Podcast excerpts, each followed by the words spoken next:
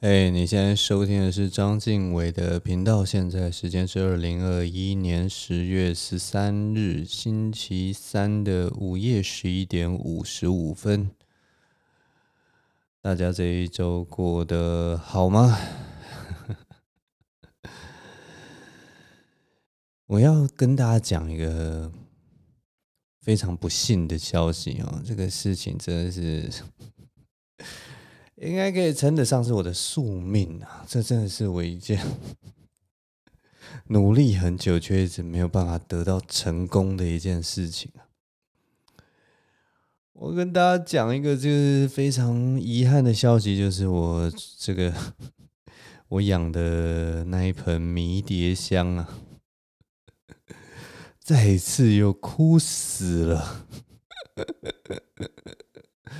哎呦，我不知道你们之前有没有跟到我，就是开始养植物的这个故事啊。反正呢，就是我搬家之后啊，搬来这里这个地方之后，我就买了一些盆栽来养嘛。我想说，这个养盆栽有什么难的？就是每天定期观看它的这个状态，然后可能每过三五天来帮它浇一点水啊，然后。让它晒晒太阳啊，保持通风啊，什么养植物到底有什么难的？可是呢，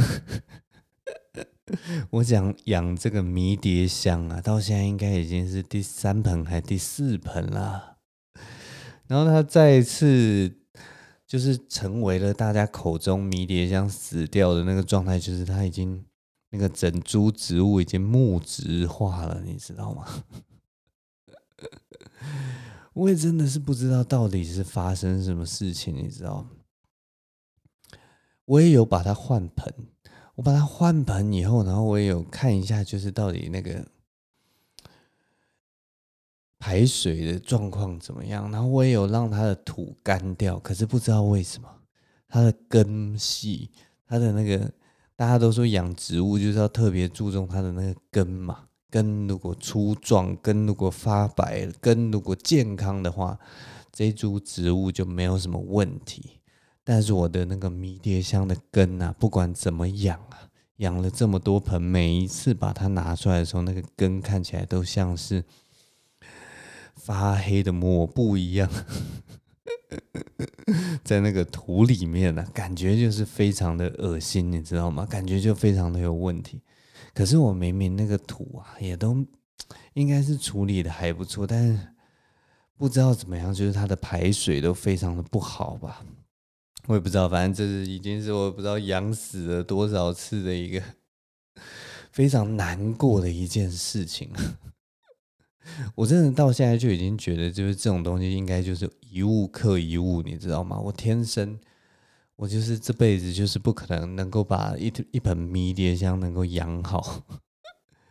我平常在养植物，你知道吗？我也是有养其他的植物，我也有养那个呃小叶鹅掌藤啊，或者是说哦我的三叔，我的妈呀，我的三叔养的可好了，我的三叔已经这个爆发到已经跟凤梨的那个上面的那个凤梨的那个绿色的部分一样茂密了，你知道吗？每一个那个。每一片叶子长出来都非常的坚挺啊，非常耐操的这个山苏养在我这边真的是，我觉得这里就简直要变成像是把山苏养在热带雨林一样，哇塞！我跟你讲，那个真的不得了。然后我的那个琴叶榕啊，也是啊，不断的生出了这个新叶啊。我的那个龟背玉啊，还长脚了。我拜托，我这。每一天我看顾我这些植物，我都是用心用尽我的心力啊！我每天都会跟他们讲话，你知道吗？你今天要好好的，你今天要茁壮，然后每一天都去看他们的状态怎么样。但是这么多盆栽里面，就是这个迷迭香就是这么的不争气啊！好了，我也是不要再讲它不争气，应该真的就是我自己的问题了。可能那个土的排水没有做得非常好，但是我觉得我也不知道。下次我已经不知道到底还要不要再挑战 看看了，真的是啊，养过这么多盆栽，真的就是唯独这个，唯独这个迷迭香怎么养都 养不起来，真的是非常的奇怪哦。唉，不过这个养养植物哈，我觉得我养到现在，我也真的是还是有养出一些心得来了。像其中一个心得就还蛮有趣的，来跟大家分享一下。你们会不会觉得很奇怪？就是如果我们平常养植物的时候，如果是在自己的家里面，然后对着那个。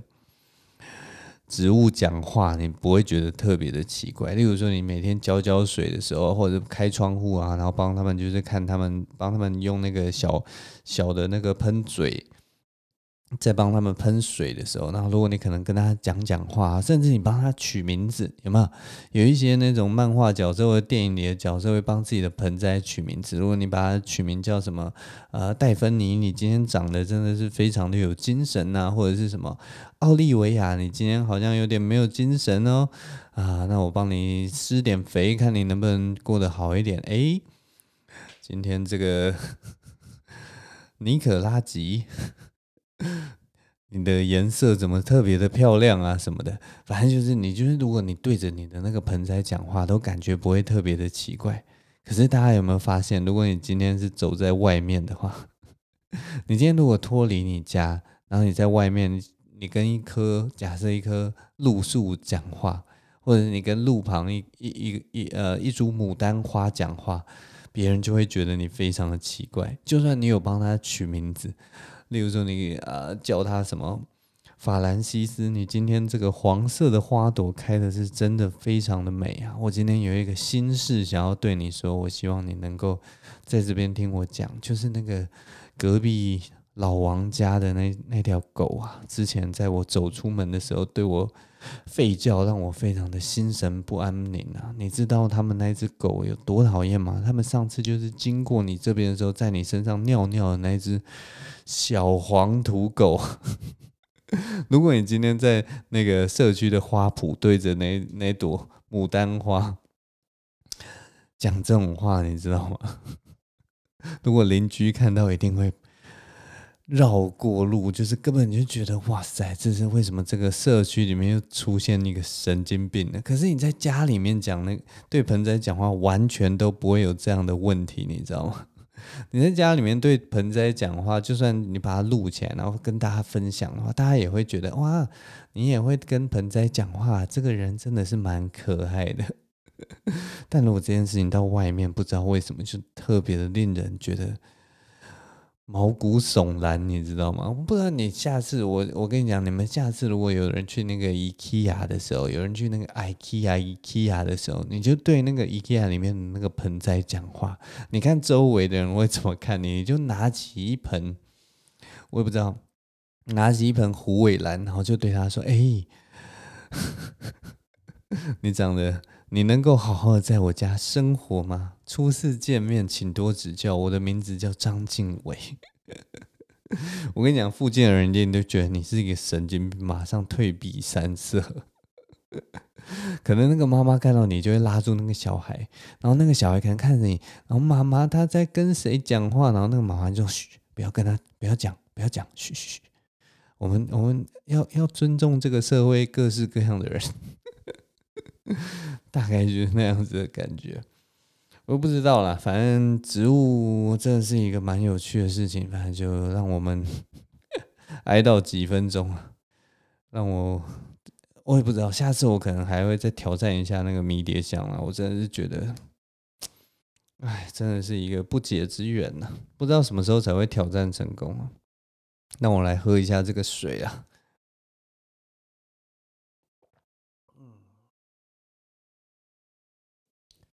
我最近真的觉得啊，我有一点跟不上时代了，你知道吗？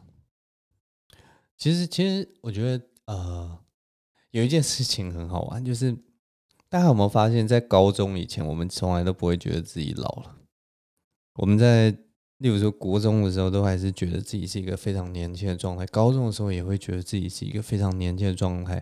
就算你到了高二、高三，你你还是只会觉得说自己是变成一个更成熟的样貌。然后或者说你在那个高二、高三很摇摆、走路有风的时候，然后你面对自己的学弟妹啊什么，你就是觉得啊、我真的是一个呃更懂事的人，或者是说我不知道那个阶级就像是那个。高一的看到那种高一的菜鸟，你就会觉得他们都还只是很生嫩的学弟这样子，然后甚至就是你就会摆出一个学长的架子，好像可以教他一些东西什么的。可是你有没有发现，就是到大学的时候，那大学的四年，你大概到大一的时候，然后你升到大二的时候，然后你看到大一生进来的时候，你大二生就会心里就会不知道为什么就会有一种，我靠，我好像真的老了。我不知道，我不知道大家有没有这样的感觉，就是我自己是这样了。然后到那个大三、大四的时候，你就会觉得哇，自己好老，自己要出社会了。就那个感觉到了大学的时候，就变得特别的严重，你知道吗？然后我在高中以前，我从来都不会说自己老，可是从大学以后，从大二开始，我就一直讲说啊，我觉得自己老了。然后那个时候，可能那个大三、大四的学长姐看到自己的时候，都还是会摆出一种哦，你怎么会有？你怎么会有那个脸来说自己老？然后等到自己大三、大四的时候，也会听到大二的学生说自己老，然后你就会觉得自己更老了，你知道吗？然后那个时候，也许就遇到就是已经在工作的学长姐，工作的学长姐回来就会说：“哦，天哪！我看到你们还在学校里面就是办社团啊，或者是说还在还在上课啊什么的，就会觉得哇，你们真的是还蛮年轻的。可能那个时候他们可能也才二三、二四、二五岁，然后。”等到我当完兵以后，当兵的时候不知道为什么就会忽然好像不会有人提到老，你知道吗？因为当兵的时候，其实像我我当替代役的关系，所以我进到替代役里面，里面的很多人都已经三十岁，或甚至有三十一、三十二岁的人，然后或者是说有更多就是读完研究所才来当兵的人。那个时候我其实觉得自己还是一个小孩子，你知道吗？就是 反而又变成又是另一种。就是你在那个里面，你不会觉得自己是老的，而且大家其实根本就不会讲到老这件事情，大家就是每天都在靠北，就是你有一个那个啊、呃、权威的一个目标，所以大家都在靠北那个权威，然后觉得自己做的事情没有意义，你根本不会担心或者是考虑年纪这件事情。然后等到你呃当完兵以后，你出了社会以后，你就会更觉得更加的注意这件事情，然后你随时随地都会想到自己的年纪。你随时随地都会想说自己是不是已经老了？我觉得 很有趣，我觉得真的很有趣，因为就是 如果这样算下来的话，我现在已经三十五岁，所以就是说我大概从二十岁的时候开始开始讲自己老，所以我讲老，我讲自己老，或者觉得自己老已经老了十五年了，就在不同的阶段，你可能都会去比较说，哇，天哪，天哪，我都老了，我老了，然后。什么什么什么的，或者像我现在看可能呃喜剧圈圈的人，然后或者是看看谁，我甚至看阿秋，我都会觉得哇天哪，我已经三十五岁，我已经老了，我怎么可以这么老啊？虽然他看起来可能比我老了，但是 但就是会觉得哇，这个时代真的变得很不一样了。我真的觉得我们我们我们这个年代的人，有的时候要跟新的时代、新的思维，或者是说新的方式，有的时候。开始有一点力不从心了啦。我虽然一直觉得自己应该是一个，就是还是算跟着时时代在走的人，像什么 YouTube 的风潮啊、YouTuber 啊什么，我都还是稍微有点有在努力在跟上什么的，或者是说看到有的时候会看一下，就是年轻人的在那个 Instagram 在弄什么啊，然后或者是说，也许现在已经都已经变成抖音的时代了，我也不知道 TikTok 的时代了。但反正就是这些东西，我就是一直保持着就是那种不要排斥，然后一直接受的那个那样子的心态，不断的在尝试啊。但是其实真的，我觉得有些东西，如果你不是从小到大，然后随着那个呃时代的演变这样子上来，有的时候哇，真的是很吃力，很吃力的。我为什么会聊到这个啊？我已经忘记我为什么会聊到这个，但反正就是就是有这种感觉。可是其实有一些东西，我一直觉得说。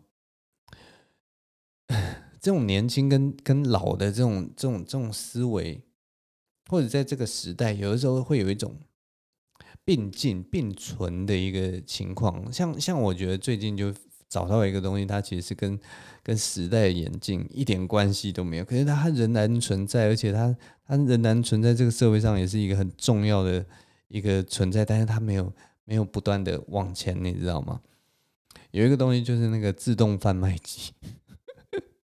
我觉得自动贩卖机也是一个，它还跟不上时代的东西。虽然有一些比较新的自动贩卖机，它已经有用什么悠游卡，或者甚至可以刷条码什么，就是有各种各样的付费方式。但是很有趣，就是有一个东西，它到现在我觉得那个科技都一直还没有突破，你知道吗？就是那个投币、投币的那个投币孔的那个感应啊。大家有没有遇过？就是那种你把那个十块啊或五十块什么的硬币那个投进去，然后它就忽然就是好像好像以为你那个投进去的那个硬币是假币，然后就直接掉到那个退币口。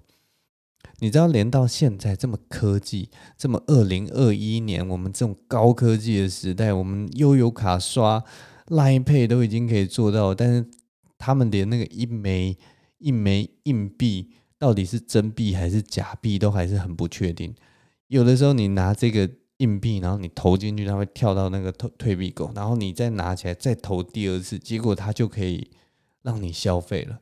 这是什么道理？我这一次投进去的时候，跟上一次投进去的时候，难道是力道上的差别吗？还是说有什么地方你是没有办法辨识出来的？你知道都已经是二零二一了，你居然连一枚硬币你都分不出来它的轻重，你都分不出来它旁旁边的纹理。你知道我们现在的连那个手机，我们连手机都可以做人脸辨识。你是现在是跟我说那个硬币上面的那个国父铜像或者是蒋公铜像，你是分辨不出来吗？我实在是觉得完全不可能有这样子的事情，你知道吗？所以我就觉得好奇怪，好奇怪，我真的不懂为什么现在自动贩卖机居然还是会有遇到这种硬币没有办法辨识出来的事情。我觉得这时代真的是很奇怪啊，很奇怪，就是我们感觉就是站在那个时代的交汇口，你知道吗？唉，我也不知道。最近真的是有的时候会看一些这种 完全没有办法。办法接受的一些事情。哦，我我之前还有看到一个很奇葩的新闻，也跟大家分享一下好了。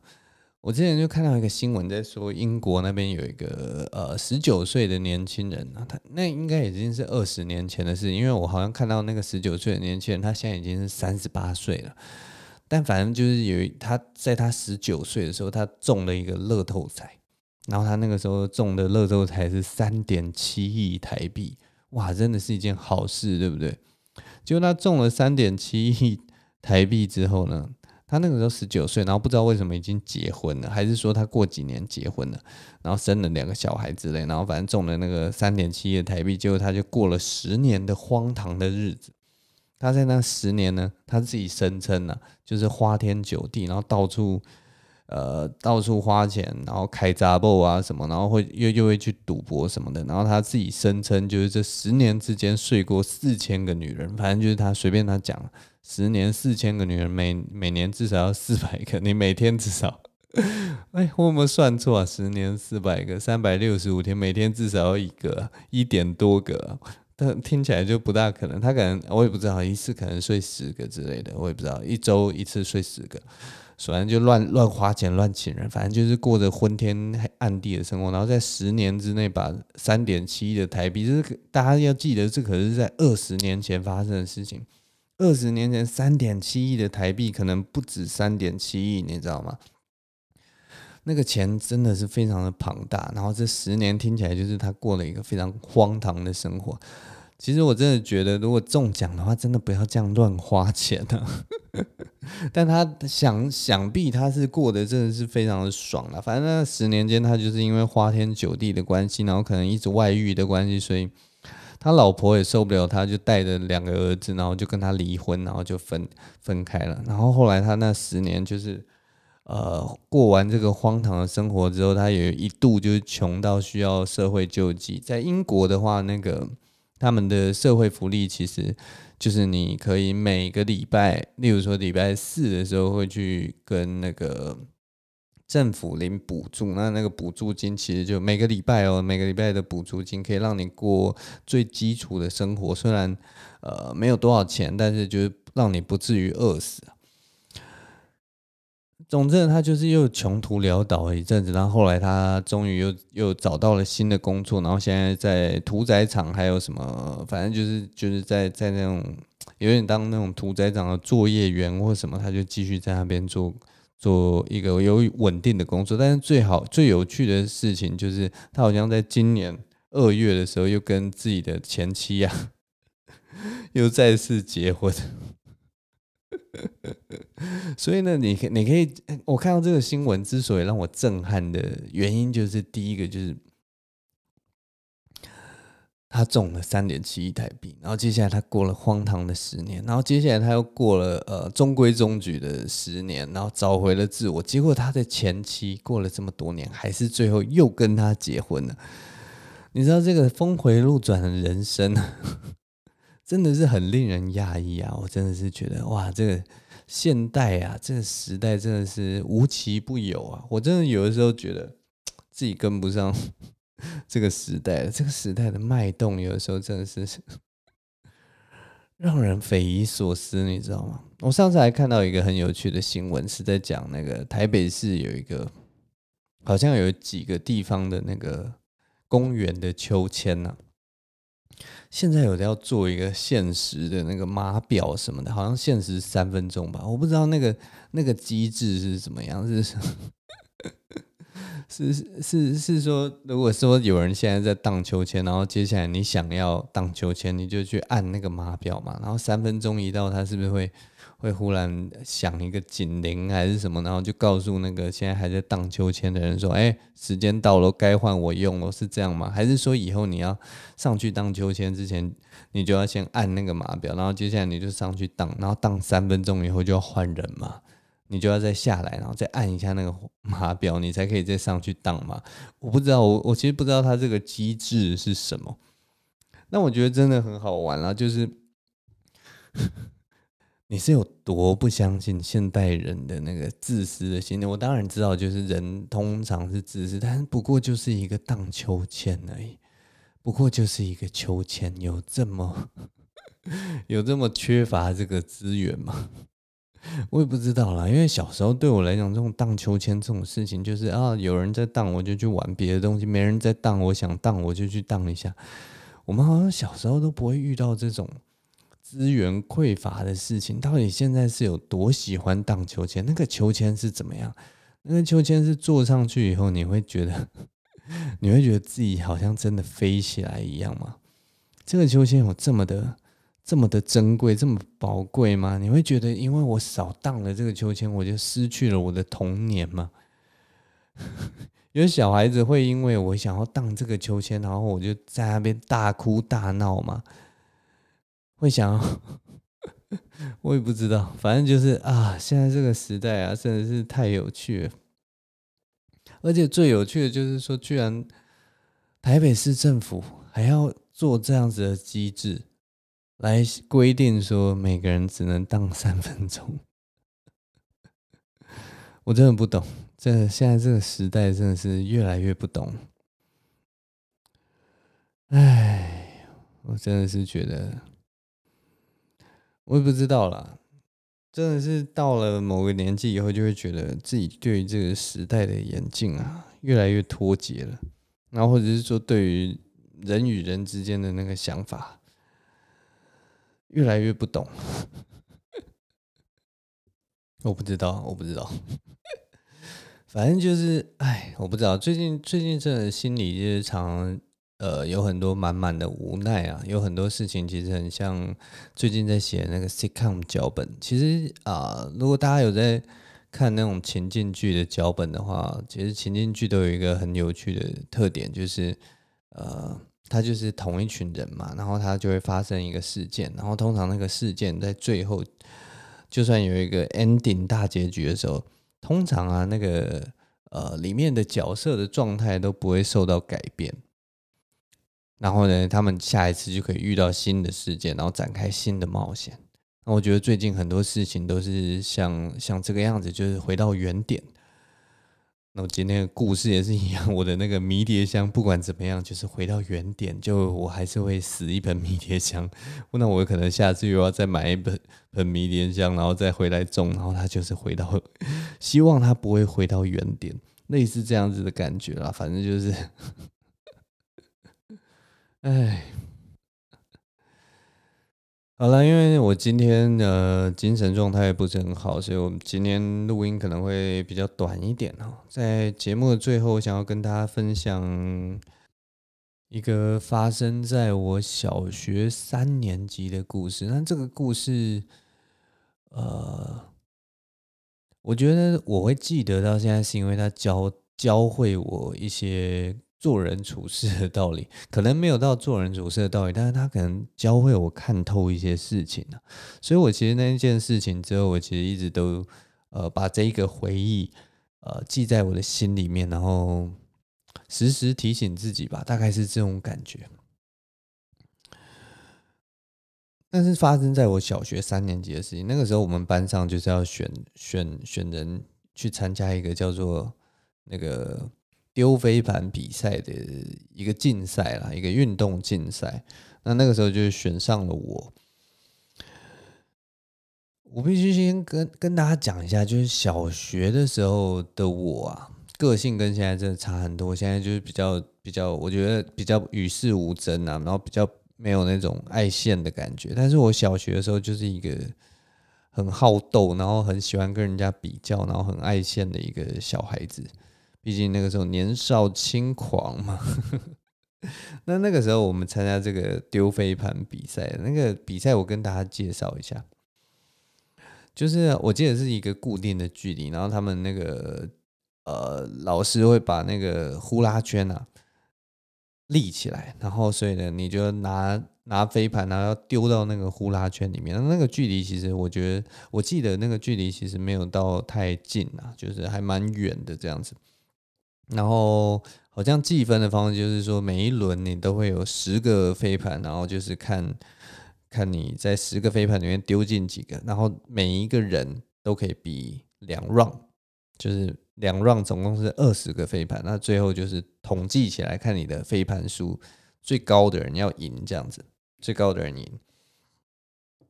那我跟大家介绍一下那个时候参赛选手，其实。我主要就是介绍一个，呃，其中一个是隔壁班一个，我们在这个整个学校里面有一个体育的风云人物。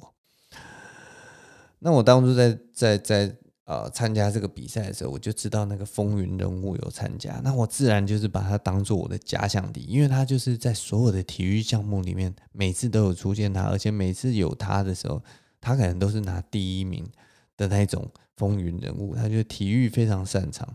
那这个呃掷飞盘比赛又是一个比较新的一个项目，我们之前都没有比过，所以我参加的时候当然还是保持那个好斗的个性，我就觉得啊，那我一定要在这个比飞盘的比赛里面赢过他，大概是这种感觉。因为我以前就是在那个呃小一小二的时候跟他比跑步什么的，我那个时候跑步其实也没有。特别快，我可能每次都是全校第三名这样子，然后他可能都全校第一，我就觉得啊，就是比不过啊，能怎么办，对不对？但是现在是有这个飞盘比赛，我好像有那么一点点胜算，然后我要跟这个风云人物再次站上同一个项目来比赛，那我觉得当然就摩拳擦掌，非常的期待啊。